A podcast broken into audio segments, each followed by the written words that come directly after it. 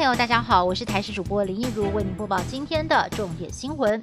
我国今天再度新增了四名境外移入的新冠肺炎确诊个案，其中案六七九长期在英国工作的本国籍男性，跟昨天新增确诊的案六五四留英女学生一样，明明都已经确诊了，还是搭飞机返台，未来也要挨罚。针对外界关心，今天上路的秋冬专案当中，国人要是没有阴性证明，一样可以搭机返台。不过，指挥中心强调，必须要符合五类条件，像是在三天之内出入境等等，能提出相关证据才能够免罚。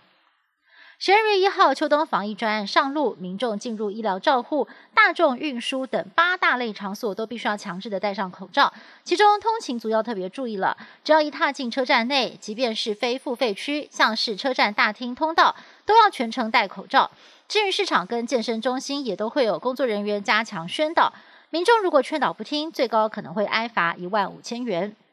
香港第四波疫情严峻，二十九号单日新增确诊人数来到了三位数，新增个案一百一十五例，是四个月以来香港首次突破百例。港府决定要祭出铁腕，从明天星期三开始，采取一连串的紧缩措施，包括了幼稚园、中小学一直停课到耶诞节，限聚令也更加严格，从原来的上限四人改为两个人。而香港两大主题乐园海洋公园跟香港迪士尼也休园两个星期，期望民众共体时间控制疫情。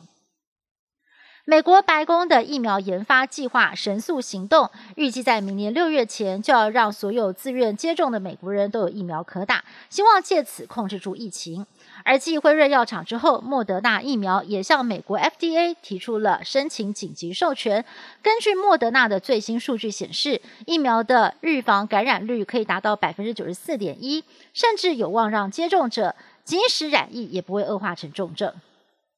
美洲贸易战，美国掐住中国通讯龙头华为在海外的发展，最近又锁定了中国半导体龙头中芯下手。但是中国也并非省油的灯，中国制定出口管制法，十二月一号正式上路。对美国伤害最大的是管制稀土出口，因为美国是全球稀土最大消费国，要制造电动车、高科技产品跟战机武器，稀土都是必备原料。而中国稀土出口量占全球百分之九十五，中国借由出口管制法不让稀土出口到美国，很有可能反将美国一军。